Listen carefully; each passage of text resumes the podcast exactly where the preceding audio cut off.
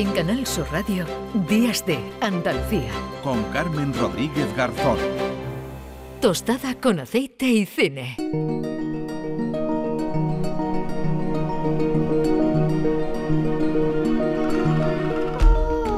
Diez de la mañana y 38 minutos. Ya está por aquí Juan Luis Artacho. ¿Qué tal? Muy buenos días.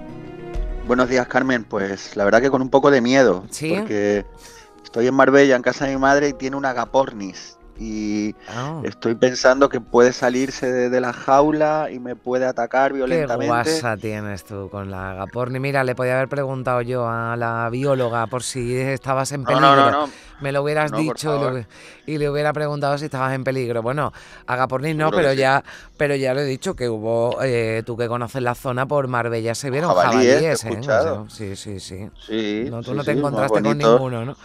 Hombre, pues No, normalmente en, en chuleta, en albóndigas, por ejemplo, y, y en Cádiz las preparan muy bien esos guisos. eh. Y- pero no, no, no, eso no, no tuve el placer, pero eran preciosos, eran muy bonitos. Yo mantengo distancia de seguridad y, y no, no pasó nada. Bueno, los animales, los animales son los protagonistas, ¿verdad?, de nuestro tiempo de, de cine, porque, bueno, hay muchas películas, muchísimas. Podríamos haber cogido cualquiera, pero, eh, bueno, pues Juan Luis siempre se sale un poquito de, del guion. Yo eh, te propuse, ¿verdad?, este tema, te dije que íbamos a hablar con una, con una experta, Sí. con una bióloga, y digo, bueno, y, y cine y animales, que este tema, bueno, pues a mí no me, no me sonaba que lo hubiéramos, que lo hubiéramos no, tratado. no lo hemos tratado. Y te di completa Sí. libertad para que eligieras la- la- las películas. A ver, ¿qué nos traes? Sí, bueno, pues, según lo que hemos escuchado, menos más que no hemos cogido Liberada Willy, que hubiese No. sido también un poco conflictivo cogerla ahora con la horca.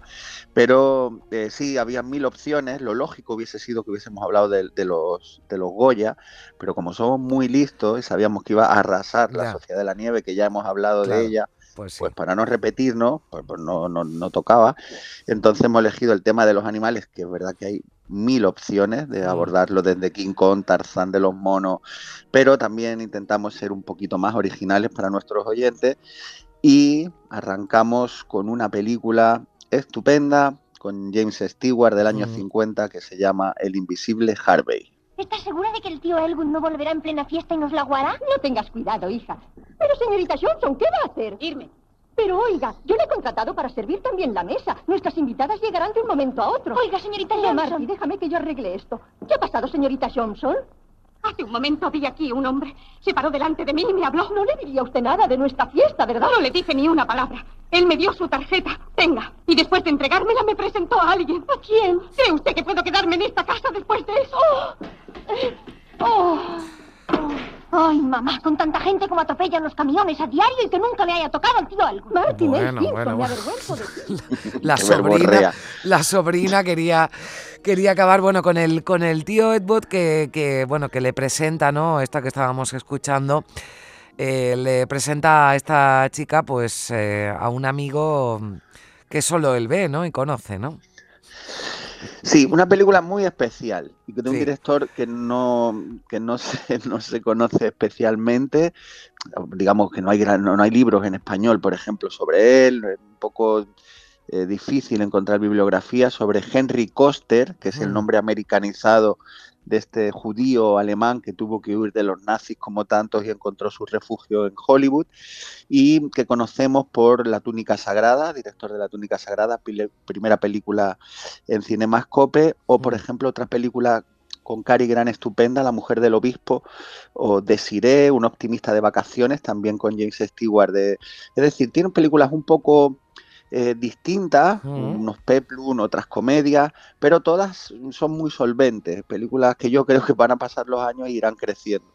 Pero tiene esta, para mí, su obra maestra, más que La túnica sagrada, El invisible Harvey, una película muy extraña, porque mm, a pesar de ser del año 50 y con lo que vamos a contar ahora, una película divertida, deliciosa, en un pueblecito pequeño de, de- de Estados Unidos y nos puedes acercar a Frank Capra, que también tenía una parte oscura en sus películas, Mm. aquí pasa de la comedia y la ironía, va cambiando el tono y empieza a ser una película totalmente incorrecta, incómoda, muy arriesgada para la época y Mm. que sigue siendo hoy en día bastante mm, sorprendente, vamos a Sí. decirlo así, porque te van contando cómo un hombre vive en ese mundo, en, ese, en esa América de bondadosa, amable, inocente, y mm, eh, algunos comparten o respetan esa especie de, de- de- de lucidez que tiene este chiflado que es Stewart, que está hablando permanentemente con, con Harvey, que es un Mm. conejo, y por eso es la película de animales. Claro, porque digo, Un hasta conejo. ahora, hasta ahora dirán, estarán ahora diciendo no nuestros nada. oyentes, bueno, ¿y qué tiene que ver con los ¿Qué tiene animales? que ver? Bueno, pues eh, eh, ese amigo invisible, ¿no? Ese eh, Harvey es un conejo, ¿no? Un conejo gigante, ¿no? Un conejo grande, pero que... gigante de más de dos metros que lo acompaña a él por el pueblo constantemente. Él habla todo el rato de su gran amigo Harvey y hay dos tipos de personas en el pueblo, las que lo aceptan a, a Harvey y Mm. los que no. Y ahí dividimos un poco a una sociedad, digamos, más tradicional, menos tal, y otros mucho más abiertos para permitirle eso.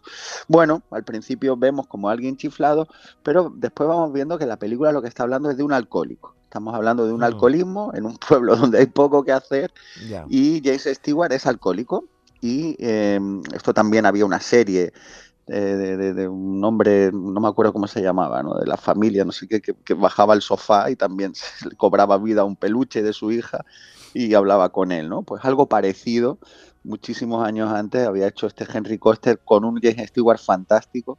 eh, y esta película tan especial, tan al principio amable, tan bondadosa, generosa, todos los personajes que aparecen, va cambiando el tono y ya nos vas describiendo un poquito más eh, la condición humana y, todos lo- los problemas que tenemos cada uno en nuestra vida, incluso en aquella América que nos vendían de otra manera. Bueno, Harvey, ese amigo imaginario, ese conejo gigante al que acompaña siempre, que acompaña siempre a James Stewart. Esta es nuestra primera, eh, nuestra primera propuesta. La, la siguiente, Juanlu. Sí, pues también otro pasamos del conejo a la marmota y nos quedamos en el año 1993 con Atrapado en el tiempo. La hora del topo. Miles de personas helándose el culo esperando para adorar a una rata. El hombre del tiempo, Phil Connors, está pasando el día en Pansatoni, Pensilvania. ¿Phil? ¡Ned! ¡Ned Ryerson! Hice el truco del ombligo silbador en el concurso de talentos de la escuela.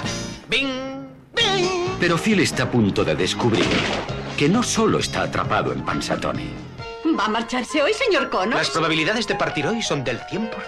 está atrapado en el tiempo y...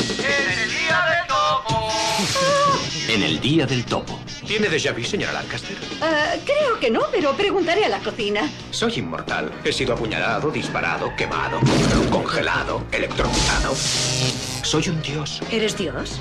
Soy un dios, no el dios.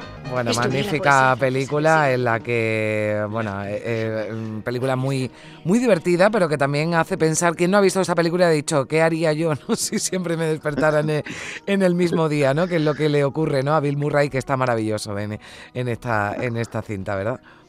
Sí, aquí han cambiado, de- debería estar la bióloga para explicarnos que un topo y una marmota pues no son lo mismo Ya. y realmente la traducción esta pues es, es errónea porque realmente es el día de la marmota Bueno, y de es una hecho, marmota. de hecho hay gente que no sabe ni que esta película se llama Atrapado en el Tiempo y siempre es la película del Día de la Marmota, porque yo creo que esta película se le, se le conoce como la del Día de la Marmota, ¿no? Claro, es que en, en original es Groundhog Ujú. Day, que es el, título original de Mar- el Día de la Marmota, que se sigue haciendo y celebrando como un acto a nivel nacional. Sí, fue hace, además en hace poco, sí, sí, sí. Claro, el 2 de febrero, exactamente, el 2 de febrero, el día que nació mi hija, pues allí sal- sacan la marmotita y, y ya pueden dilucidar si se va a alargar o no el invierno según cómo actúe esta marmota, ¿no? Una cosa absolutamente surrealista, Mm, pero a la vez deliciosa, como muestra muy bien la peli, donde el otro día me comentaba un amigo Sí. que hay gente que ha, ha, digamos, mm, analizado el paso de los días que se queda Bill Murray atrapado, repitiendo el mismo día eh, allí, y entonces eh, da treinta y pico años que está repitiendo el mismo día. Ah, sí. Que, que el pobre Bill, sí, sí, hay análisis de según la tele, el programa, no Hombre, sé. pues ya lo- eso tiene que cansar, ¿no? Un poquito, ¿no? Oye, pero, Sí, sí, pero, creo- pero que de tiempo libre tiene la gente. Bueno, eh, de- de- pico años repitiendo el mismo día, es como un matrimonio, Carmen. Entonces, pues. No, digo que de habrá- tiempo tiene la gente que analiza cuánto eh, para calcular los años que se llevó Bill Murray levantándose el, el- el mismo día.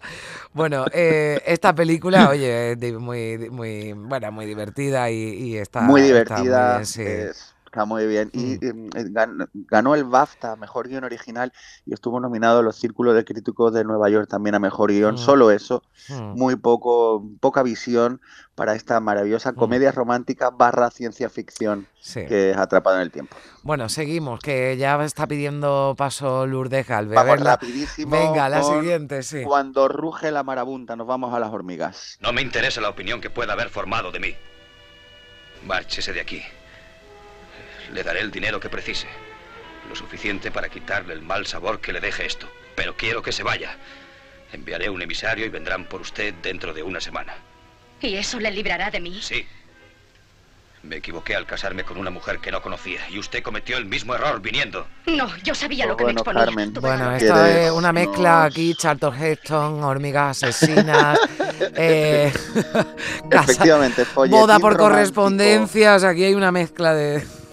Folletín romántico, aventura y cine de catástrofe. Todo en uno. Byron Haskin, que tiene también nombre de animal, pues que hacía las aventuras de Sinbad, eh, de la Tierra a la Luna, y que voy a recomendar rápidamente. Demasiado tarde para lágrimas, una película que se puede ver en, en, en plataforma, un cine negro muy particular de este director también poco conocido, que nos regaló esta película con un color maravilloso del año 54 eh, con esta historia que estábamos escuchando, donde se casan por correspondencia y, y- y va Eleanor Parker a Sudamérica, y ahí el propietario de una gran plantación que es Charlton Heston, pues bueno, tiene unos encontronazos evidentes de- culturales con ella, pero nos encontramos con una peli divertida, de aventura, de catástrofe, y si entras en esta historia de amor de ellos, eh, pues muy recomendable para las 5 de la tarde de hoy. Hmm. Y, hemos ya repasado Marmota, hormiga, Marmota, conejo imaginario y tu marmotita también, que nació ese,